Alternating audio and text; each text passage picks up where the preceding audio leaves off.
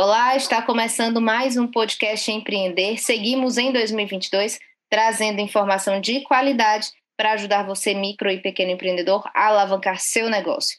Neste podcast, além de dicas, você confere histórias inspiradoras de gente que apostou no sonho de empreender. Para ter acesso a todo o conteúdo do projeto, é só acessar movimentoempreender.com. Por lá, você também pode se inscrever em um dos nossos dois cursos gratuitos: Gestão e Liderança Empreender em Tempos de Crise e Transformação Digital para Micro e Pequenos Negócios. É, as inscrições são gratuitas e o curso é muito bacana e com certificado pela Universidade Estadual do Ceará e pela Universidade Federal do Ceará como curso de extensão. Os cursos são imperdíveis, então acessa lá movimentoempreender.com e se inscreve. Você está ouvindo o podcast Movimento Empreender. Dicas e histórias inspiradoras para você aplicar no seu pequeno negócio. Apoio Universidade Federal do Ceará e Iracema Digital. Patrocínio Banco do Nordeste, Governo Federal, FIEC, SESI, SENAI, IEL e Assembleia Legislativa do Estado do Ceará. Correalização Sebrae. Realização Fundação Demócrito Rocha. Bom, Empreender não é uma tarefa fácil, principalmente para os pequenos negócios, onde geralmente o empreendedor tem que dar conta de tudo praticamente sozinho. E isso mexe, claro, com a saúde mental. E na pandemia, então? Aí é que o trabalho tem sido ainda mais difícil. Como se dedicar ao seu negócio sem sofrer um burnout? Que tem sido aí o termo do momento, né? Para ajudar a gente a trazer uma resposta a esta pergunta, neste episódio a gente conversa com a psicóloga organizacional Edviges Parra. Edviges, seja muito bem-vinda aqui ao podcast do Movimento Empreender. Oi, Camila. Olá a todos que estão aqui nos ouvindo. Já agradeço pelo convite e pela oportunidade de ser útil a vocês. A gente que agradece, né? Edviges, queria começar falando um pouquinho desse termo do momento, né? Aí nos últimos meses a gente tem acompanhado nos veículos, em matérias, enfim, uma, uma quantidade expressiva né, de assuntos sobre o burnout. Queria que a gente começasse explicando, né? Porque para a pessoa saber se ela está sentindo, ela precisa primeiro saber o que, que é, né? O que, que é o burnout, como é que a pessoa é, é identifica que está passando por um momento difícil, digamos assim, em relação à sua saúde mental. Perfeito, Camila. Eu vou te responder fazendo uma pergunta para você e para o pessoal que está nos ouvindo aqui neste maravilhoso podcast. Provavelmente, quando a gente pensa em saúde mental, o que, que vem à cabeça de cada um que está ouvindo? Pode vir uma imagem, né? pode vir uma frase, mas provavelmente, quando pensa em saúde mental, o que, que vem à sua mente, Camila? Saúde mental, tipo, eu, eu formo uma imagem assim de tipo felicidade, né? De é, tá tudo organizado assim na mente, não há um sofrimento ali é, que eu identifique que não seja físico, digamos assim, porque às vezes o sofrimento é tão grande que se torna físico, né? Mas inicialmente a gente pensa assim num sofrimento, né, psíquico e você não está conseguindo se organizar, a sua mente está confusa, está difícil se concentrar, identifico algo do tipo, tô certa? Perfeito, tá certo. Eu posso dizer que você já está mais psicoeducada no assunto, né? Naturalmente, né? E eu tenho certeza que cada um que está nos ouvindo aqui, e é uma certeza porque eu vejo isso acontecendo, é, com base em oito anos, né, de atendimento na parte clínica, aqui no meu consultório, mas também dando palestra, né, nas organizações da onde eu passei maior parte né, da minha experiência na área de recursos humanos, no conceito de psicologia organizacional, mas é muito natural que as pessoas, quando pensam em saúde mental, a primeira imagem que vem à mente tem a ver com uma pessoa com uma imagem de doente. Muita gente pensa nas palavras depressão, ansiedade, e aí a gente precisa trazer esse conceito um pouco melhor e disseminado. Até chegar a burnout, eu falo que burnout é muito sofisticado para quem não consegue entender saúde mental, e aí eu vou trazer o oposto da saúde, que é a doença, né? Então, assim, quando a gente pensa em saúde, a gente tem várias definições, tá? Tem a definição para a psicologia, tem a definição da OMS. Dentro da própria OMS tem umas três definições, mas eu prefiro deixar uma uh, que fique mais clara e que as pessoas possam sentir e tatear mais quando pensa nisso. Se a gente for pensar em saúde mental, é todo e qualquer indivíduo que possui as condições psicoemocionais, ou seja, psicológicas e emocionais, onde conseguem, a partir da saúde da mente, consegue operar com suas atividades, resolvendo soluções de problemas, se sentirem funcionais no seu dia a dia, impactando positivamente a si mesmo, aos outros e ao ambiente. Num contexto bem dessa definição, é todo e qualquer sujeito que goza de uma saúde psicoemocional. Tá? Esse é um dos conceitos que eu gosto de trazer, é um mix de todos, mas para que todo mundo possa é, ter isso bem embasado. E aí, a partir disso, quando eu trago esse conceito, posso criar imagens. Da mesma forma, quando a gente pensa em vida saudável, a gente pode incluir o cérebro nele também. Quando a gente pensa em vida saudável, a gente não pensa o que é comum vir? Pessoa sorrindo, uma pessoa viajando, uma pessoa feliz no trabalho, uma pessoa com harmonia familiar, uma pessoa que goza de saúde, continua sendo tudo isso. Né? O cérebro né, é um órgão que faz parte do corpo humano. Eu falo que a gente o estuda separadamente do ponto de vista, seja da medicina, seja da psicologia, porque existem complexidades, então a gente só estuda ele separado do ponto de vista acadêmico. Mas na hora que a gente coloca tudo isso envolvido num corpo só, ele é sistêmico. Então, tudo que a gente escuta sobre vida saudável, a gente considera o cérebro junto. E a gente considera a saúde mental nesse quesito. Ao contrário do, da saúde, a gente tem o quê? Aí sim a gente vai falar do adoecimento mental. Ou seja, é todo e qualquer indivíduo que se sente prejudicado psicologicamente e emocionalmente, onde começa a ter prejuízos a si mesmo. Esses prejuízos acabam sendo refletidos, aí sim a gente vai ver na família, nas relações sociais, no trabalho, onde a gente sente que é mais sensível, porque é onde a gente passa a maior parte do dia em atividade. E, por fim, a gente vê também refletido na parte econômica. E é onde a gente não consegue ter clareza de ideias, onde a gente tem pensamentos ruminativos negativos, aonde eu sou acometido por emoções mais aflitivas, emoções essas que são as mais comuns que a gente tem. Eu começo a ter um sentimento de ansiedade em demasia, e aqui eu reforço em demasia, por quê? Porque a gente coloca uma expectativa a partir de pensamentos ruminativos negativos, de que sempre algo ruim vai acontecer a partir daquele novo que eu não conheço. Ou, a partir de uma experiência negativa aprendida no passado, eu acabo projetando em toda e qualquer situação do futuro como se eu fosse repeti-la novamente. E aí eu trago também consequências para sensações físicas do meu corpo, onde a gente também fala do adoecimento físico. Então, de repente, eu posso ser acometido por uma gastrite, que está sempre ali, vai e volta, mas eu acabo achando isso normal. Não é. Né? Eu acabo assumindo as que a gente chama de comorbidades crônicas, né? Ou seja, elas ficam cronificadas porque elas têm um tempo de melhora, mais volta, tempo de melhora, mais volta. E provavelmente elas estão alinhadas nelas em decorrência de um ambiente de muito estresse. Ou é o ambiente, ou estou passando por alguma situação na minha vida pessoal que me leva ao estresse. Então, quando eu trago esses dois, então a gente já começa a montar aqui, opa, vou focar no adoecimento, porque é onde as pessoas acabam tendo mais curiosidade e tem muita confusão também aqui.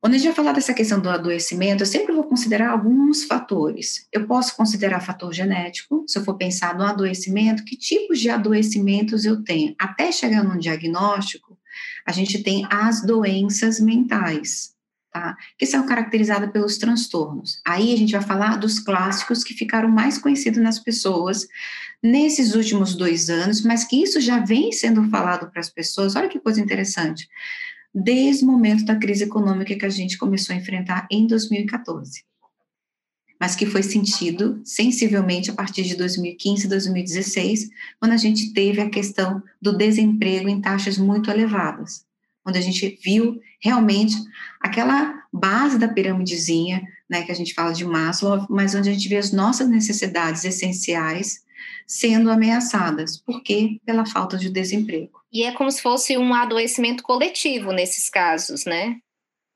Aí a gente vai entender o seguinte, né? Pode ter a percepção de coletivo. E eu gosto de trazer isso muito é, importante, porque às vezes não é uma questão coletiva, se a gente for trazer um outro olhar, o que a gente vai ter é o seguinte: coisas que são fatos e que contribuíram, e a amostra foi grande, né? Então a gente vai ter nesse, nesse momento a gente vai encontrar. Então, pessoas que, que desencadearam processos depressivos, processos ansiogênicos, então vieram os transtornos de ansiedade, né, vieram síndrome do pânico em cima disso, e aí os níveis de crise de estresse aguda, que não cuidados, elas vão chegar nesse ponto, até a gente chegar na questão do burnout né? Que até então foi chamado de uma síndrome, síndrome porque não, quando a gente tem um conjunto de sintomas e causas não identificadas pontualmente, mas que se assemelham a outras doenças, do ponto de vista do adoecimento mental, tá? Então, olhando para isso, eu trouxe a grosso modo as principais, assim, que estão mais no imaginário das pessoas, a gente tem, na verdade, um rol dessas classificações, mas a gente vai ficar com depressão, transtornos de ansiedade, a síndrome do pânico e a gente vai falar do burnout. Então, eu vou trazer agora, vou pegar emprestado o burnout, que é a tua pergunta de base, Camila, que você trouxe. O que, que acontece com o burnout? Aí a gente precisa ter um olhar criterioso com isso. Porque lembra que eu falei que a gente tem que considerar algumas coisas que podem afetar esse indivíduo? Ah. A gente pode ter questões genéticas? Podemos. Isso a gente tem, isso é comprovado. As pesquisas científicas, os papers que a gente chama, que são documentos de pesquisa. Então, a gente tem um rol muito grande que traz isso. Então, pessoas que têm na família parentes, tipo mãe, pai, avós, que têm um diagnóstico, é que para muita gente isso não era conhecido, né? Então, provavelmente, a geração dos, dos 30, 40 anos, especificamente dos 40 anos mais, não tinha esse diagnóstico conhecido. Eu me lembro, né, que algumas vezes minha mãe fala que, tipo, ah, fulano, ele morreu de tristeza. Aí a Morre, pessoa fica dizendo, né, como assim morreu exatamente. de tristeza? Só não Bom tinha um nome, um nome dado para aquele tipo de doença, né? Exatamente. Eu, por exemplo, sou de 76, então em 80 e pouco, né, eu tô com 45 anos, a gente falava de estafa. E estafa, às vezes, era até um status. Ai, tô com uma estafa hoje, né? E que a estafa, na verdade, a gente está falando de quê? De um estresse agudo. Esse estresse agudo, se ele não é cuidado, ele pode desencadear, a gente só precisa agora identificar, ele pode se desencadear desde uma depressão, ele pode desencadear um transtorno de estresse, ele pode desencadear uma coisa que é comum, que é um transtorno de estresse pós-traumático, né? E se estiver bem envolvido com o ambiente de trabalho, aí a gente vai falar que aí sim, a partir desse ano, virou uma doença ocupacional, que é o burnout. Quando eu faço isso, o que, que é importante? Eu tenho que entender, né?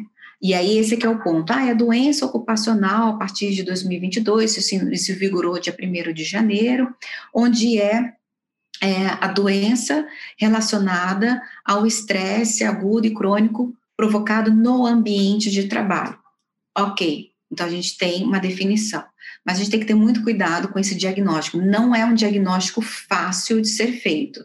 Não é um teste de Christina Maslach, que é o único inventário de diagnóstico. Pelo contrário, não é um inventário de diagnóstico. Ele simplesmente ele é um, ele, ele é um inventário para a gente entender a partir da autopercepção, tanto é que é um, um, uma pesquisa, vou chamar para as pessoas entenderem, né? É uma pesquisa de autopercepção onde a pessoa ela vai preencher aquilo ali. A empresa que usar não pode, a partir daquele documento, taxar que a pessoa ela tem um diagnóstico. Tá? Ah, então ela está se vendo assim, então ela tem burnout. Não é isso.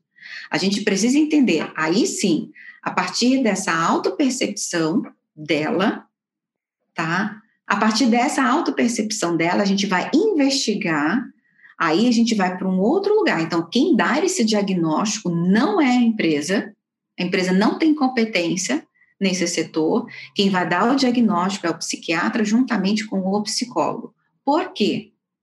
Porque precisa entender, número um, o que eu atendi mais nos tempos de, de dois anos para cá, especialmente, pessoas que estavam passando por problemas pessoais muito importantes. A própria pandemia tá? Pessoas que tiveram pessoas acometidas por Covid. Então, quem acompanha um, um parente, um amigo, alguém que tenha uma relação de cuidado, que tenha Covid, a gente tem TEPT envolvido, transtorno de estresse pós-traumático, isso saiu bastante, tá? Então, não adoece só a pessoa acometida, mas o parente que cuida, ou o amigo que cuida, enfim. A gente tem casos de pessoas que estão passando por outros tipos de doença, então a gente está falando da questão de câncer, gente que perdeu parentes, seja pela Covid, seja por outras questões, pais, mães que estão passando por problemas com filhos, seja filhos que estão com transtorno, seja relação de vício, de drogas. Então, quando a gente vai olhar para o ambiente, tem que entender também qual é o ambiente dessa pessoa. Só que é claro que a maior parte do tempo, onde é que ela passa? É no trabalho. Então, e aí nesse trabalho, aí trazendo para essa realidade que há pouco tempo a gente vivenciou mais forte, que hoje a gente está numa outra fase dela, a gente, na verdade, começou a ter tudo isso dentro de casa, o trabalho ficou dentro de casa e a gente ficou com aquele tudo juntos e misturados. Por Pegando o gancho não... aí, já, uhum. é, é, Edviges, nessa tua colocação né, sobre o trabalho, sobre o dentro de casa, queria entrar aqui numa outra seara que também foi bastante complicada, digamos assim, durante a pandemia, né? Principalmente no início, mas o decorrer disso, o desenrolar ele ainda está acontecendo, até porque a gente ainda está na pandemia, né? É, a situação dos empreendedores, né? Que tiveram já um, um, grande choque ali no início, que todos tiveram que fechar as portas, estiveram naquela situação sem saber muito bem para onde ir, nem como fazer, o que, que ia acontecer, porque depois de passado um mês é, é, e que a coisa foi só piorando, as pessoas começaram a achar que estava dando tudo errado, né?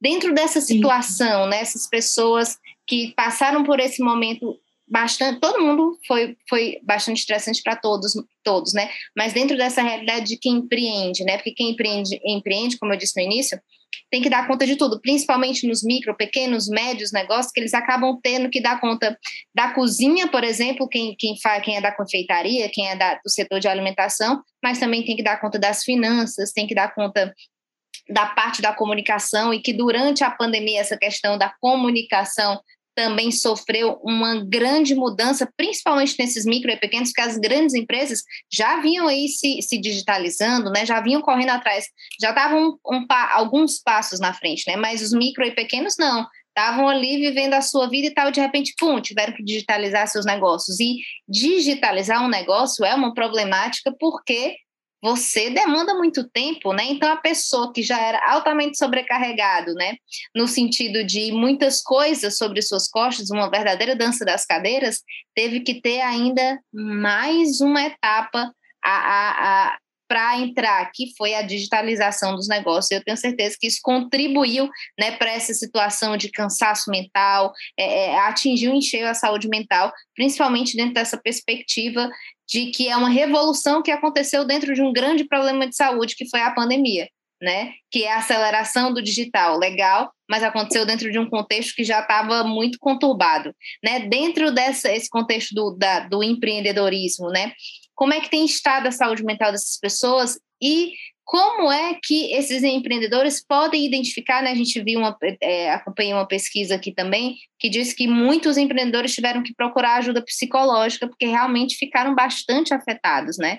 Dentro dessa uhum. realidade, como é que é, é, quem empreende consegue organizar e dar conta de tudo isso sem dar assim uma aspas pirada total, né? Assim, meu Deus, sem jogar tudo para o alto e dizer socorro, sair correndo por aí.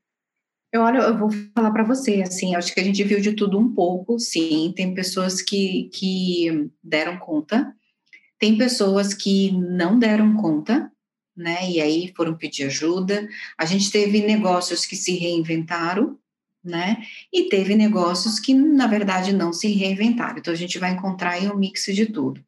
Eu vou entrar na sua pergunta, mas é só para fechar a conclusão das pessoas com relação ao burnout. Então, assim, o burnout tem a ver exclusivamente com uma mudança brusca no ambiente de trabalho. Tá? Então, assim, ah, é, desde é, ficar muitas horas na frente do computador, uh, ter um relacionamento hostil da empresa com este funcionário, a vida dele está super ok na vida pessoal, está tudo certo, mas de repente uma mudança, e isso eu vi acontecer, às vezes uma mudança no estilo, na forma de gestão, e aquilo ali sendo frequente e intenso, ou seja, frequência, tipo, todos os dias, intenso, a toda hora, num prazo de três semanas a um mês foi suficiente para quem já tinha uma predisposição, ou seja, uma característica mais ansiogênica, mais depressiva, entrou na questão da, da foi acometido pela essa exaustão mental atribuída ao ambiente de trabalho. Então, acho que é mais isso para deixar bem claro para as pessoas. E a gente só faz esse diagnóstico entendendo que realmente foi o ambiente de trabalho que foi o, o causador, o agente causador é, exclusivamente desse tema. É, porque são tá? muitos fatores a serem levados em consideração, né? Muito, Não tem como só... você simplesmente atribuir a, a uma situação, né? Porque Exato. além de todo esse cansaço mental que, é, é, que a gente que foi nos imposto pela pandemia, principalmente pela mudança brusca do sistema de trabalho, principalmente para as pessoas, não principalmente, pra, tanto para quem teve o privilégio, aspas, de ficar home office, como também para aqueles que tiveram que continuar indo trabalhar, porque foi uma outra carga de estresse diferente do home office, mas foram outros problemas que atingiram essas pessoas, né? Eu vou te dizer, tá, Camila, que assim, eu tive atendimento de pessoas que elas não gostaram, elas tinham condições de fazer home office, mas elas, que é uma expressão que a gente fala, gatilhou por estar em home office, porque elas usavam o trajeto do trabalho, mesmo com trânsito, com tudo, como uma forma de ocupar a mente e, e, aí, assim, essa coisa de lidar com as pessoas, se relacionar, também isso foi um ponto importante. Agora, falando do empreendedor, a gente tanto vai ter, né, os que têm a ver empreendedor, ou seja, sempre empreenderem na sua história de vida. Tem aqueles que tiveram um trabalho, né? E aí, e aí eu vou trazer um contexto histórico porque é importante para as pessoas entenderem a questão macro e cada um se identificar com a sua história. Então a gente teve pessoas, se a gente for pegar de 2015 para cá, emblematicamente 2016 para cá, a gente teve pessoas que trabalhavam muitos anos nas empresas e por conta de uma crise econômica é, ficaram sem seus empregos, tanto é que o crescimento da MEI, que é do microempreendedor individual, cresceu bastante, porque muitas pessoas falaram assim, não tenho um emprego formal, não tinha disponível emprego para o CLT, eu preciso, na verdade, aprender a me virar. Então, eu vou começar a trabalhar de forma autônoma, sozinho. Então, ali já foi, para quem não estava acostumado e não tinha essa, eh, não tinha se preparado, não tinha pensado sobre isso, foi uma virada de chave já muito abrupta né? E aí, quando a gente vai olhando, a gente tem esse público e a gente tem aquele que já empreendia. Então, quando a gente olha, e o universo já não era, e o universo já era extremamente desafiador, porque era dentro de uma situação de uma crise econômica. Então, por exemplo, uh, isso é uma relação muito interessante. Para quem era CLT e começou a empreender, começou a entender na veia que aquilo que eu faturo está proporcionalmente relacionado ao quanto eu produzo é direto. Então, por exemplo, o quanto que eu vendo no dia é o quanto que eu tenho uma perspectiva de faturar no mês.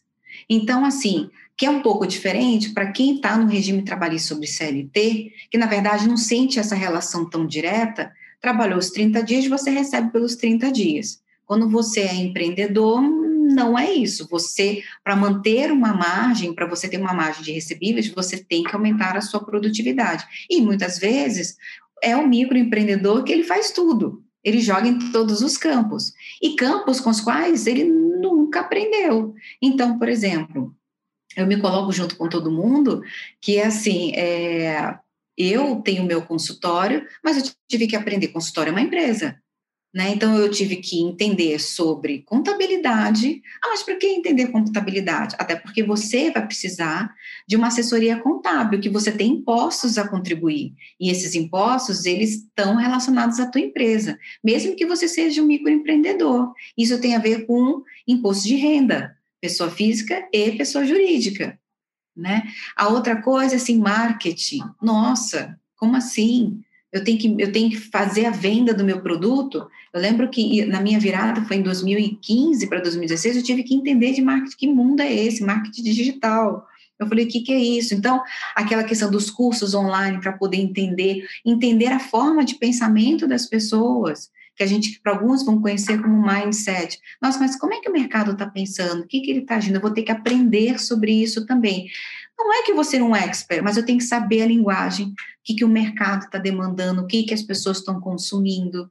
Ah, dentro da, do segmento da psicologia, como é que estão as necessidades das pessoas, quem vai ser meu público, que eu vou trabalhar mais, quanto é que eu vou gastar, eu tenho que ter uma planilha entendendo o que, que são despesas, o que, que são receitas, o que, que é previsão, o que, que é provisionamento, o que, que é reserva, o que, que é ter você um laço de dois a três meses. Então, começa primeiro com essa enxurrada de informações que a gente precisa fazer, vendas, relação de venda, o que, é precificar, o que, é você investir, depois você tem que fazer aí o que a gente chama de break-even, mas o que a gente chama, ah, o quanto que eu gastei, eu consegui empatar, agora a partir daqui para frente é o que eu vou lucrar, vamos dizer assim. E aí você começa a se reinventar. Aí, de repente, parece uma pandemia. Quando você acha que você está pegando, tá? Opa, já estou entendendo o jogo, muda tudo. Por quê? Porque a gente estava falando de, de, cinco anos para cá, a gente está falando muito de nova economia, inteligência artificial, tudo, a gente está na transição. Só que todo mundo entendeu essa transição de uma maneira amigável, né, que ela ia acontecer de um ritmo ok. E de repente, com a pandemia, essa transição, ela não foi uma transição que todo mundo pudesse adaptar no seu tempo. Não, ou você estava dentro ou você estava fora. Porque imediatamente tudo ficou no online.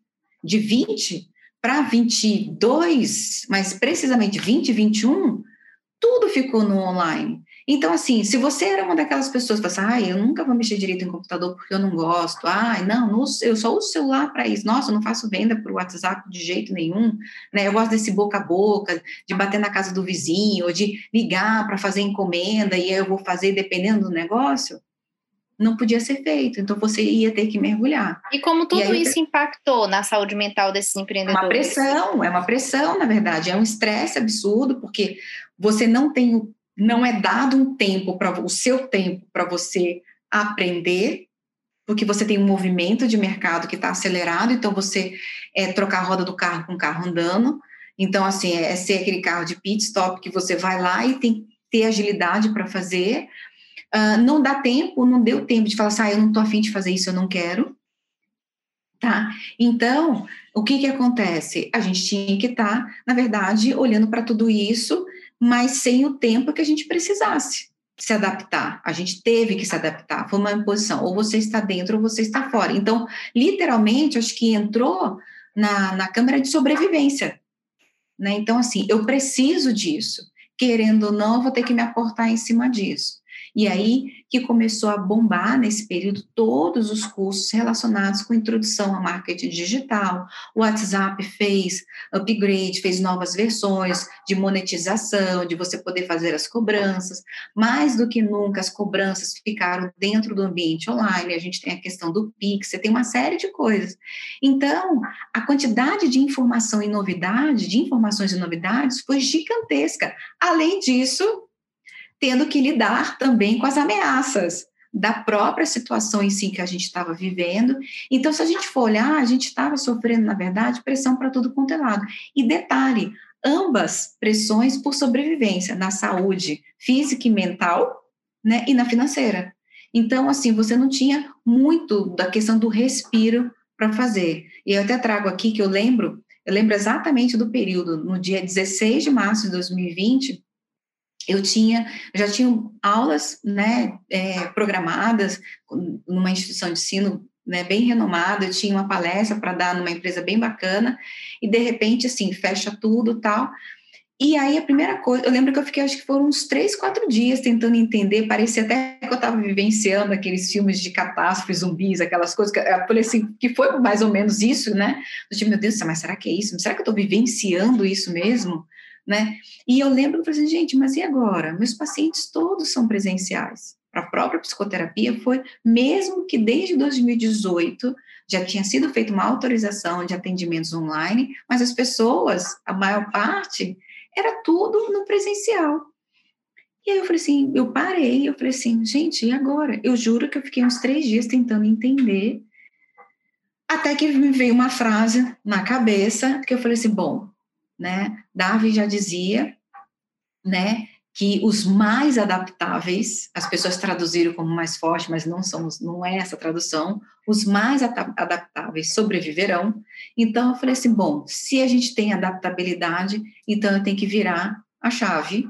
E eu fui para o consultório, eu passei né, a parte da pandemia inteira no consultório sozinha, e aí eu comecei a mergulhar no ambiente de Instagram, de coisas, enfim, fazer lives, justamente para falei, bom, então vou ter que entrar nesse universo de cabeça.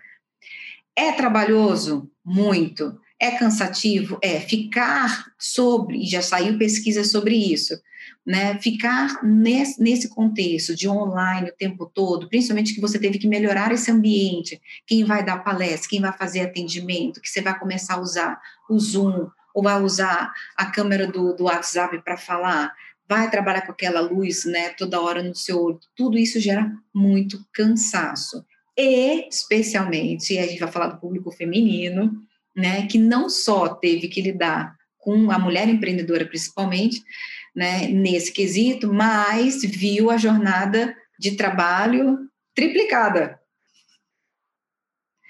Porque é cuidar né, aí fazer essa gestão sobre os filhos, os filhos não estavam mais na escola, e que agregar o tempo de casa dentro da própria agenda de trabalho. Então, isso também foi bem professor, tanto é que as próprias pesquisas mostram, a gente tem isso, que o maior número de ofensor né, em questão de depressão e ansiedade neste período pra, foram as mulheres, né, é, pelas questões que a gente tem, é, mas vale ressaltar também que houve bastante sofrimento psíquico também por lado dos homens, justamente por essa questão também que aí paira sobre né, essa questão cultural, que precisa é, não só estar presente no ajudar a família, é o provedor, né?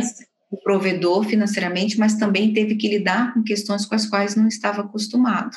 Como né? E não poder falar sobre isso, porque Sim. isso também quer dizer fraqueza fraqueza, exatamente. E como driblar o, o Edviges, né, nesse contexto aí de quem tem um negócio e que tem que cuidar de todas essas, essas tarefas. Nem todo mundo, por exemplo, consegue procurar uma ajuda é, é, é profissional, né, principalmente por questões financeiras, enfim, tem uhum. gente que está investindo tudo no seu negócio e acaba não tendo um, um dinheiro ali que possa é, pedir um socorro, né, para um profissional, digamos assim, né? Como você consegue se organizar? É possível se organizar mentalmente dentro desse cenário que já se desenha de uma outra forma, né? Já conseguimos nos adaptar, como você citou o Darwin aí, né? Já conseguimos nos adaptar um pouco melhor a essa esse nem tão novo mais contexto, né? Que é a da pandemia e tudo o que isso é, é, nos trouxe.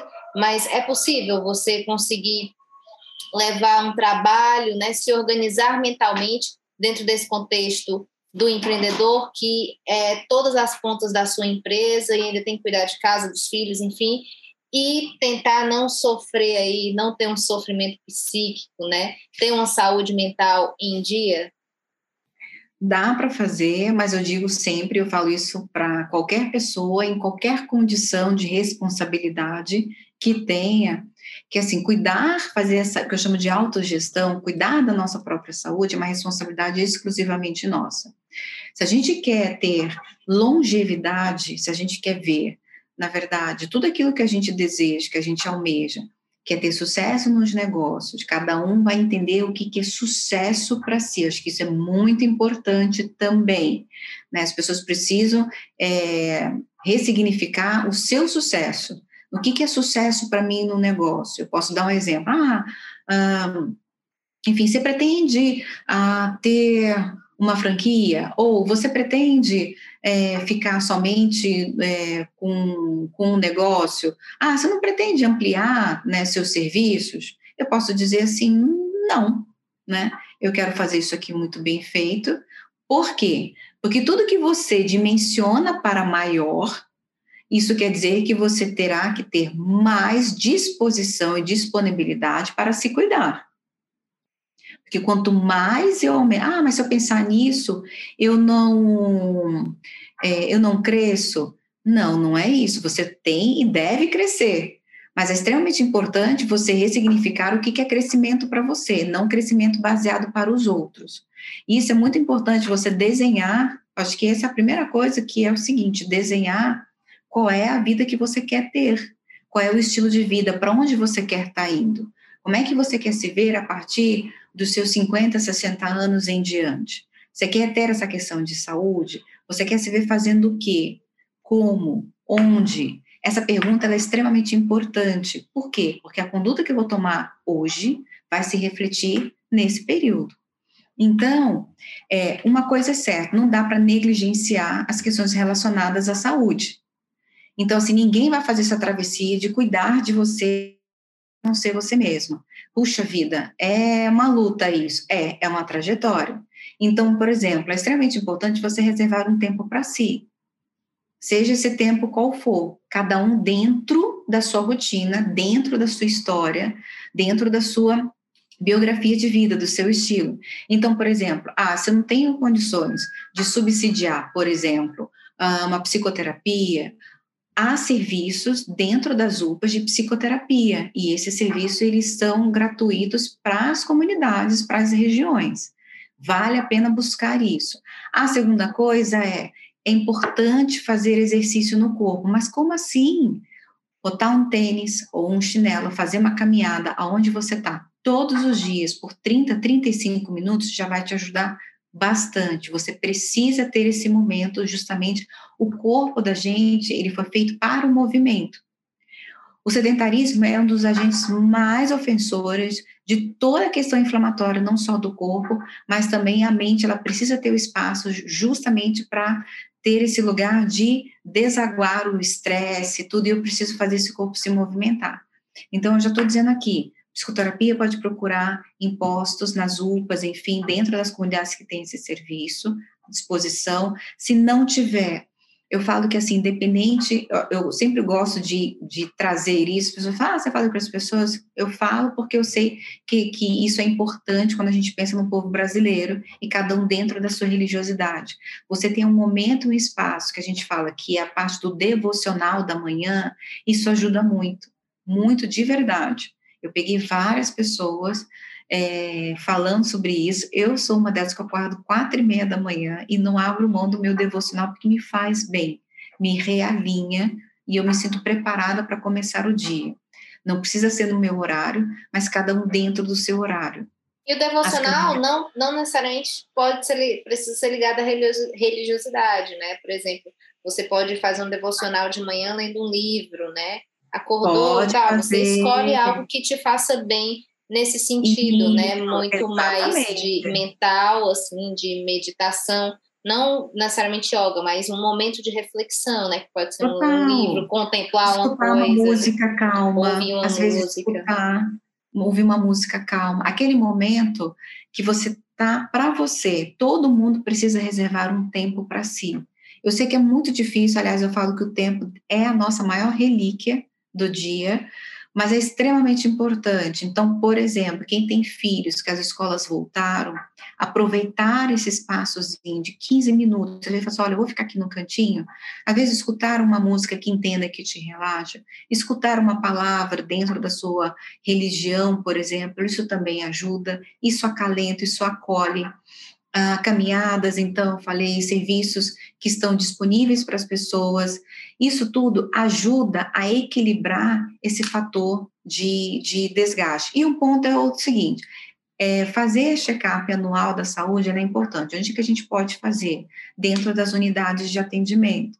Então, assim, fazer exames básicos também para poder ver como é que a gente está. Se está com colesterol alto, isso também interfere, né? As mulheres com a questão do seu preventivo, né? Tem, os fatores hormonais nas mulheres são importantíssimos.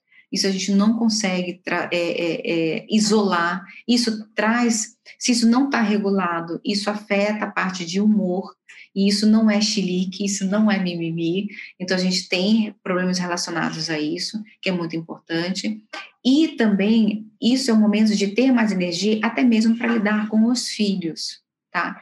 E os filhos, a gente tem que colocar em atividades que a gente possa ajudá-los a ter menos contato com essa questão do online.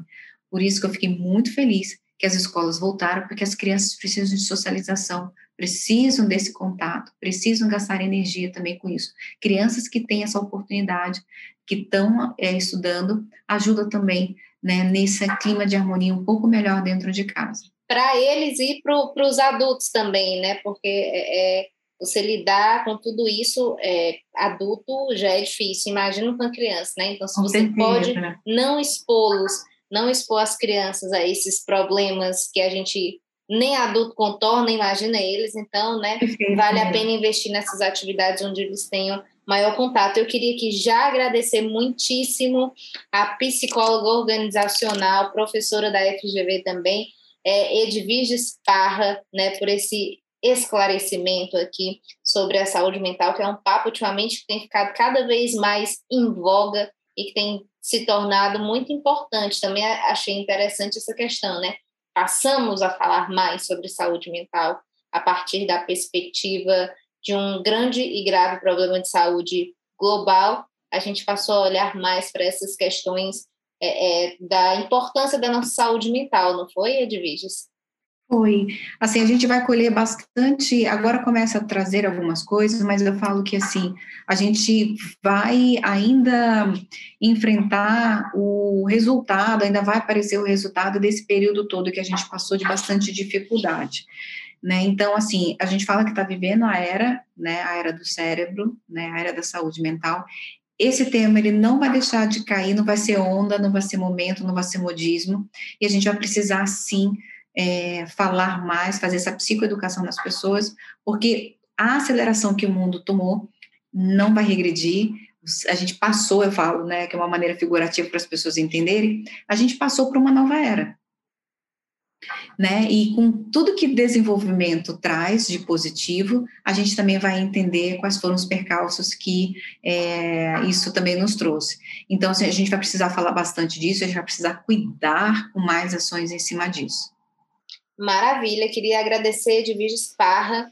Deixa aqui também, né, Edviges, assim como você falou que na pandemia super se digitalizou, correu atrás aí, né, teve que ficar mais presente nas redes sociais, deixa aqui também seu arroba, né, para as pessoas que estão nos ouvindo é, te seguir. Tenho certeza que você deixa lá muitas dicas, né? É, e tem sido cada vez mais importante também, né? Ainda temos esse outro viés aí de que as redes sociais nos aproximou também de outras questões importantes, né?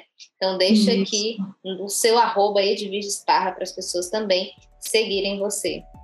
Vocês vão achar o Edviges Parra, é, underline psicóloga, então, quando vocês colocarem Parra com P de pato, A-R-R-A, provavelmente já vão me achar. E no LinkedIn também fica mais fácil também, Edviges Parra Psicóloga, vocês me acham também lá no LinkedIn também. Né? E eu estou presente na revista Você RH, da editora Abril, como colunista deles, falando sobre saúde mental no trabalho. Maravilha, muitíssimo obrigada, Edviges. Agradeço você também que nos acompanha aqui. Lembrando que o Movimento Empreender tem muito mais conteúdo. Acesse movimentoempreender.com e nos acompanhe por lá. Até o próximo episódio. Tchau!